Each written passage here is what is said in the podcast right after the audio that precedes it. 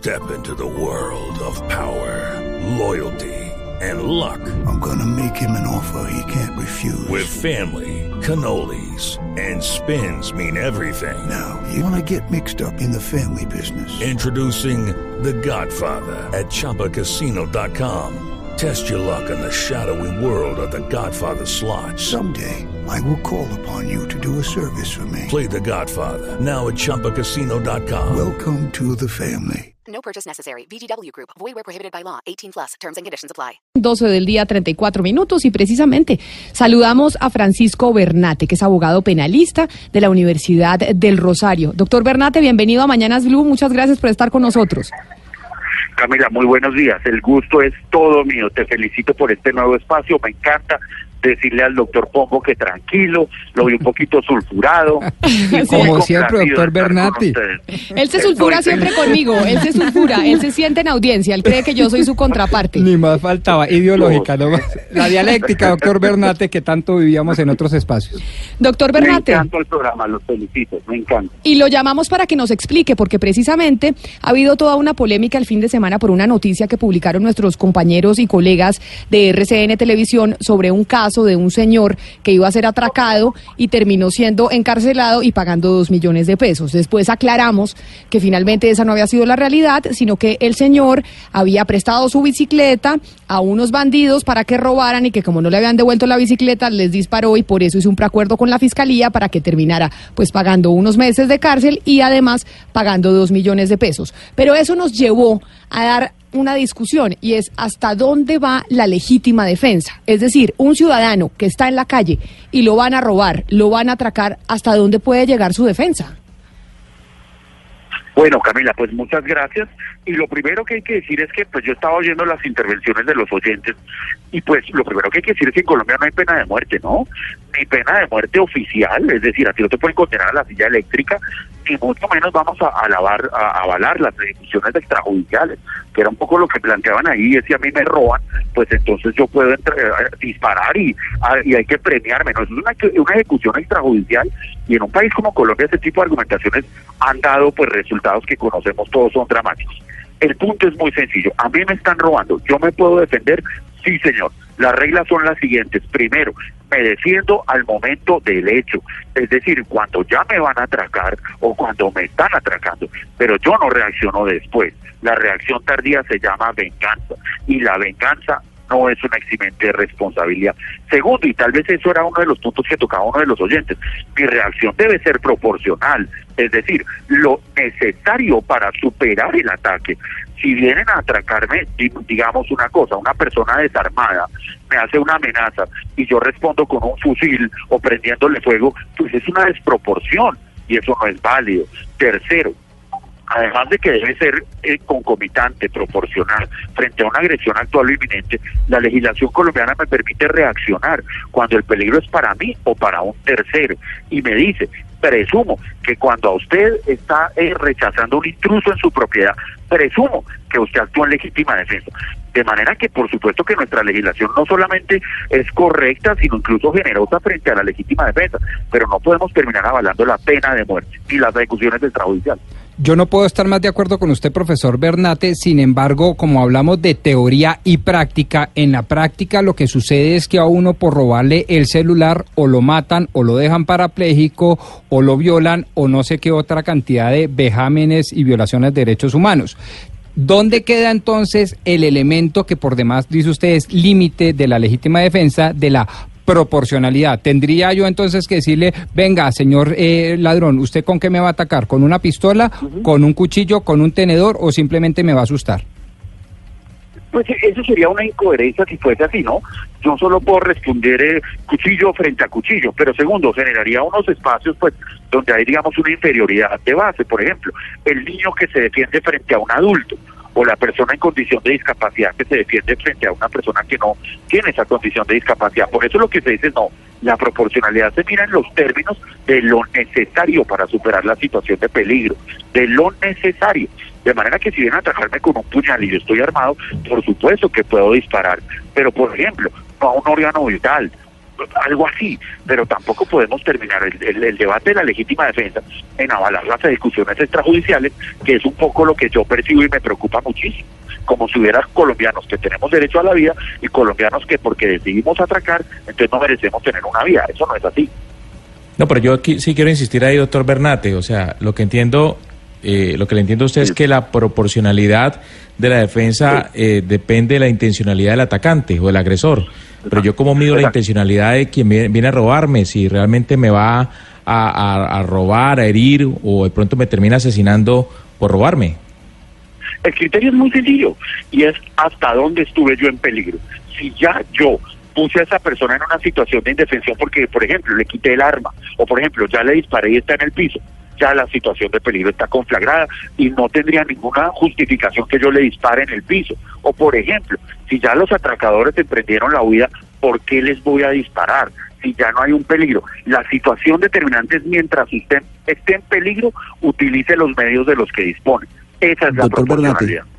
Doctor Benate, pero entonces, ¿cuál es el alcance de la legítima defensa?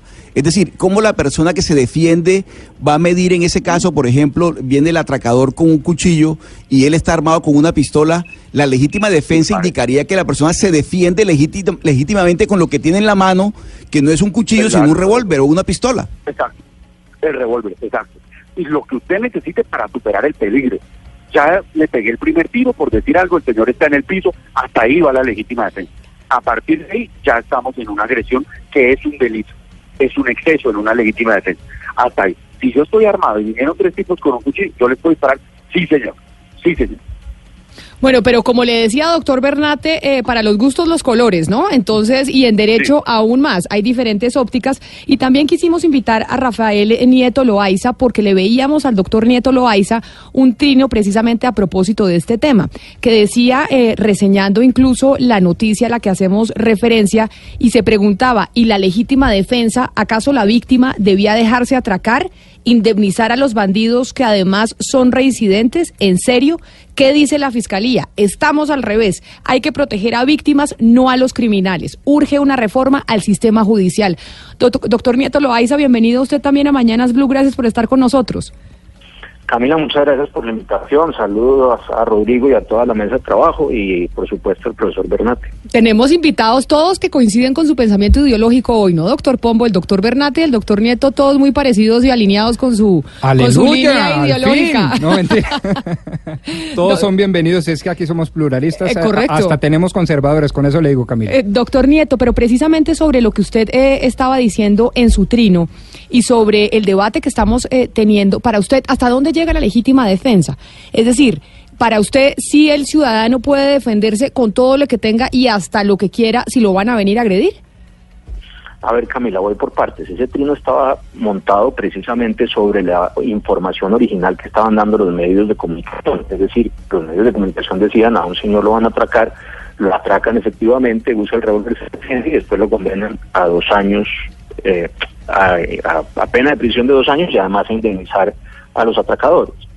Ya sabemos que la información aparentemente es distinta y que lo que estaba equivocado era no el trino, no la información original que lo que había era una colusión entre la persona que había prestado eh, un vehículo para el atraco, a que no se lo devuelven y después va y le pega un tiro a uno de los atracadores. Yo creo que son cosas distintas.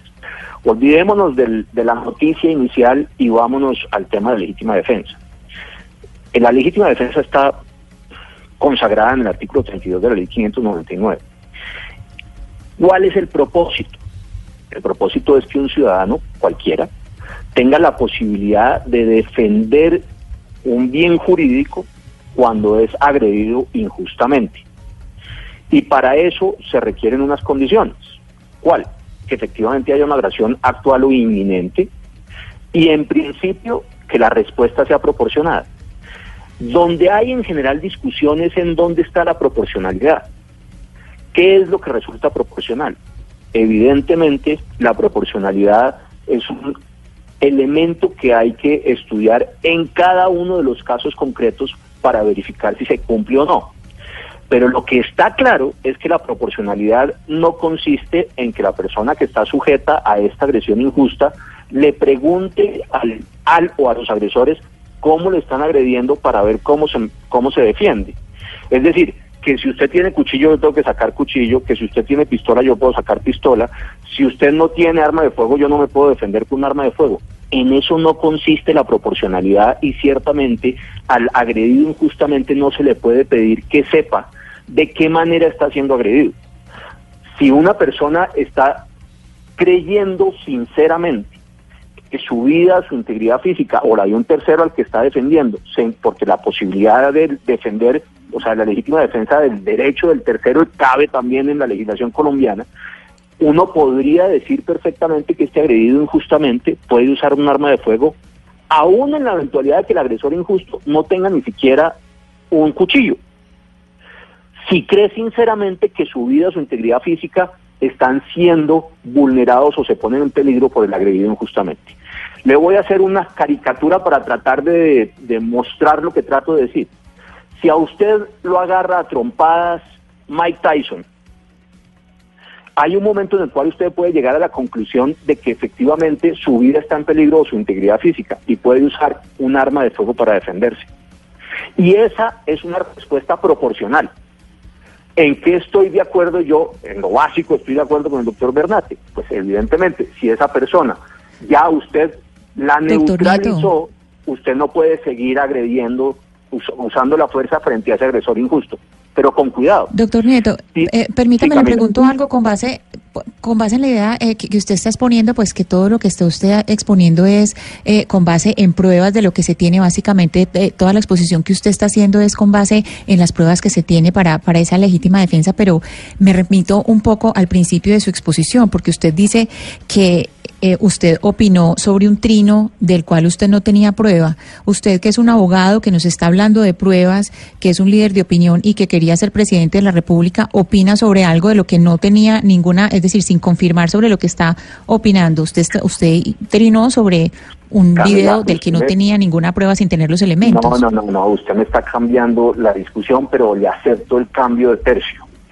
No, estamos hablando, estamos hablando de pruebas. Usted me está, usted está basando toda su argumentación sobre pruebas. Le estoy preguntando si usted opina sobre cosas de las que no tiene prueba. defensa, Camila. No, perdone. Lo que yo le estoy haciendo es un análisis jurídico sobre la legítima defensa, que es un ejercicio completamente distinto. Y le expliqué el trino, pero le voy a volver a insistir sobre el tema. Aquí lo que había era esa nota periodística de compañeros suyos de profesión, que coincidía además en el sentido, no con una, sino con varios medios de comunicación en el mismo sentido. Así que yo presumo que la información que están dando los medios, sus compañeros, es cierta. Es decir, que efectivamente lo que ocurrió fue que a una persona la condenan por haberse defendido con un arma de fuego y haber usado esa arma de fuego contra unos atracadores. Y que por eso la condenan a prisión y la condenan a indemnizar a los atracadores. Esa es la información que está en los medios de comunicación que además yo cuelgo en mi nota, pero no solamente esa cadena informativa, estaba en cinco o seis o siete medios, así que yo presumo que es cierta. Y me parece que es perfectamente válido trinar de esa manera. Pero esa es una discusión distinta. Si usted quiere, volvemos sobre ella. Y entonces usted puede decir, lo que le correspondía a usted para trinar era verificar en el proceso judicial que efectivamente eso era lo que había ocurrido. Entonces podemos llegar a esa conclusión y podemos dar ese debate. Ana Cristina. vamos a legítima defensa. Ana Cristina y doctor Nieto, los voy a interrumpir ahí en ese debate que están teniendo ustedes sobre los trinos, porque quiero concentrarme en, el, en la legítima defensa, porque tenemos un caso muy particular que quiero que el doctor Bernate y el doctor Nieto Loaiza escuchen para que nos puedan dar su análisis jurídico y penal frente a la legítima defensa. Nos atiende a esta hora Armando Angulo, que tiene un caso realmente de realismo mágico de la justicia en Colombia. Y vamos a ver qué nos dicen nuestros penalistas hoy. Señor Angulo, bienvenido a Mañanas Blue, gracias por estar con nosotros. Hola Camila, ¿cómo estás? Muy bien, bienvenido. Y acá supimos de su caso, pero los oyentes es, eh, pues quieren saber qué fue lo que le pasó. A ver, para que usted nos cuente de esas cosas que parecen absurdas y de Ripley. Eh, ok, em, eh, eso me sucedió no en el sitio donde resido actualmente, sino yo residía antes en, en un conjunto en Chía, Cundinamarca, y ese conjunto en la parte en la parte posterior del conjunto daba contra el patio de unas casas que no eran en conjunto residencial. Eh, yo estaba en mi cuarto y me di cuenta que una persona, un hombre, saltó al patio de una de esas casas eh, y cuando saltó al patio eh, sacó como, como una palanca o una especie de destornillador y empezó a forzar la puerta para ingresar a la, a la, a la, a la casa desde el patio. Entonces, eh, ahí pues evidentemente me di cuenta de que era un ladrón, entonces lo primero que hice fue llamar a, mis vecinos, a mis amigos vecinos, y eh, eh, en un momento dado estaba más o menos medio conjunto en mi apartamento gritándole al tipo que, que, que lo habíamos cogido y que se estuviera ahí, que ya habíamos llamado a la policía. Entonces, eh, lo que hicimos fue como rodear por la parte delantera la casa eh, pues eh, como no sabíamos si el tipo tenía un arma o, si tenía alguna otra otro otro elemento entonces nosotros eh, bajamos desde mi apartamento al patio con bates de béisbol con, con palos de escoba y efectivamente pues pues cogimos al ladrón eh, lo que hicimos fue simplemente amarrarlo de manos y esperar a que llegara la policía. Pero no empezaron ustedes a darle batazos ni a pegarle con la escoba. porque ahí entonces el doctor Bernate dirá que eso ya es desproporción de la fuerza. No, no, no, no, no. Simplemente, simplemente lo cogimos porque pues, pues el, supuesto ladrón lo que hizo fue no poner ninguna resistencia, sino, sino dejarse amarrar las manos. Fue lo único que hicimos y se sentó en el patio. Eh, llamamos a la policía y llegaron dos agentes de policía eh, y esos dos agentes de policía pues eh, eh entraron al patio desde, desde mi apartamento porque pues el dueño de la casa no, se encontraba. Entonces eh, lo que hicimos la, policía llegó y nos dijo que, que qué había pasado. Entonces le, lo, lo, pusimos en contexto de la situación y lo que nos dijo era que qué prueba teníamos de que él se había robado algo o que qué elemento tenía, objeto tenía él para que para que lo denunciáramos como ladrón. Entonces le dijimos pues que obviamente no tenía ningún elemento que había robado porque nosotros habíamos evitado el robo. Entonces, eh, pues la policía nos dijo que eso no era una evidencia contundente para que pudiera judicializar o, o, empezar un proceso con esa persona. Eh, y la policía muy hábil e inteligentemente nos dijo delante del ladrón que por el contrario el señor nos podía acusar a nosotros de retención forzada y secuestro simple. Con lo cual ahí mismo el ladrón eh, cogió esos argumentos y empezó a decirnos que sí, que él nos iba a demandar eh, de ese eh, retención forzada, secuestro simple, etcétera.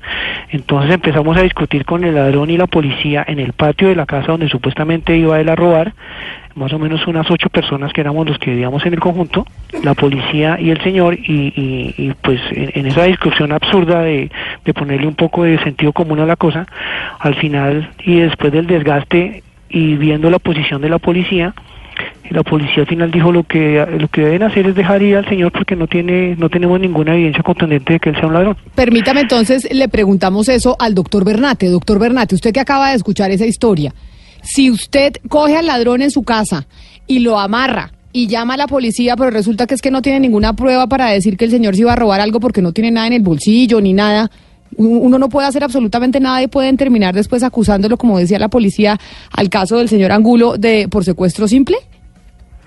De ninguna manera.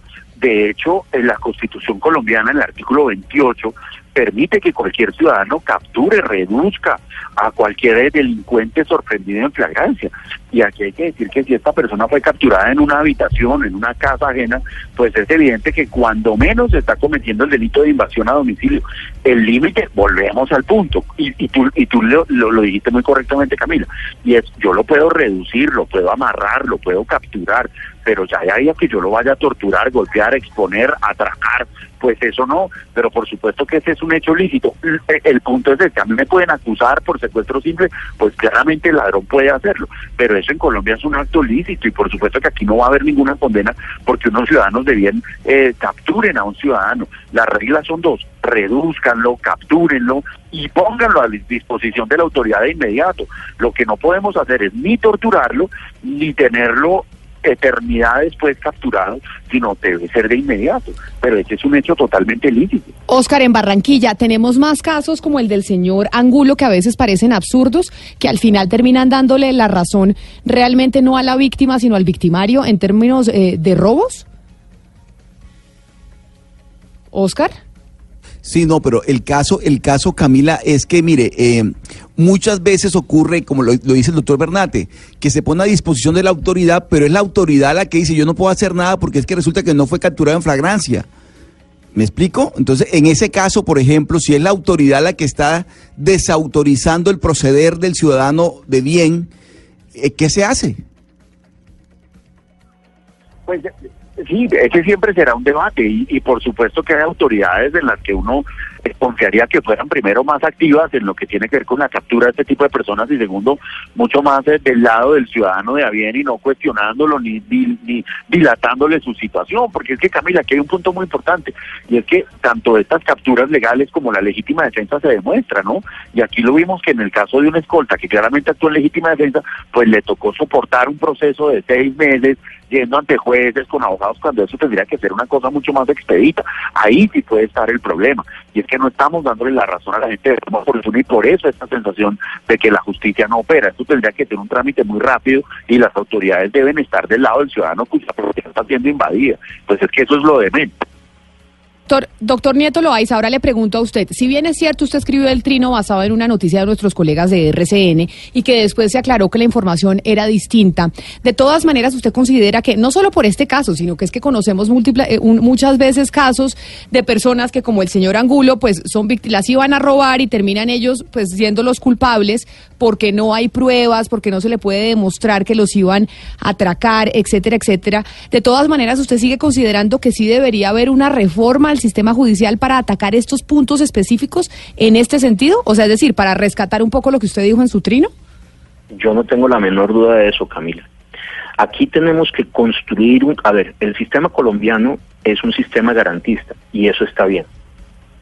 Pero me parece que en la interpretación hay un exceso por parte de los jueces en donde se termina por distintas razones del lado de los victimarios y sin suficientes protecciones para la víctima. Y eso supone un esfuerzo para revisar la arquitectura de la estructura del sistema de administración de justicia y la normativa para garantizarle al ciudadano de bien una mejor protección de sus derechos. Que en el caso de la legítima defensa, en todo caso, uno tendría que decir que en principio es correcta. La legítima defensa en Colombia se admite para ejercerla a nombre propio o de un tercero. El hecho de que se pueda ejercer la legítima defensa a nombre de terceros ya es un avance en la protección de los derechos de las personas que pueden verse vulneradas por la actividad delictiva. La legítima defensa en Colombia admite lo que se denomina en la teoría la legítima defensa privilegiada, y es que si usted encuentra a una persona invadiendo su domicilio, se presume en principio que su actuación es en legítima defensa, porque hay una violación del domicilio, que ese además el caso que estaba señalando el, el oyente y que estábamos mirando ahora.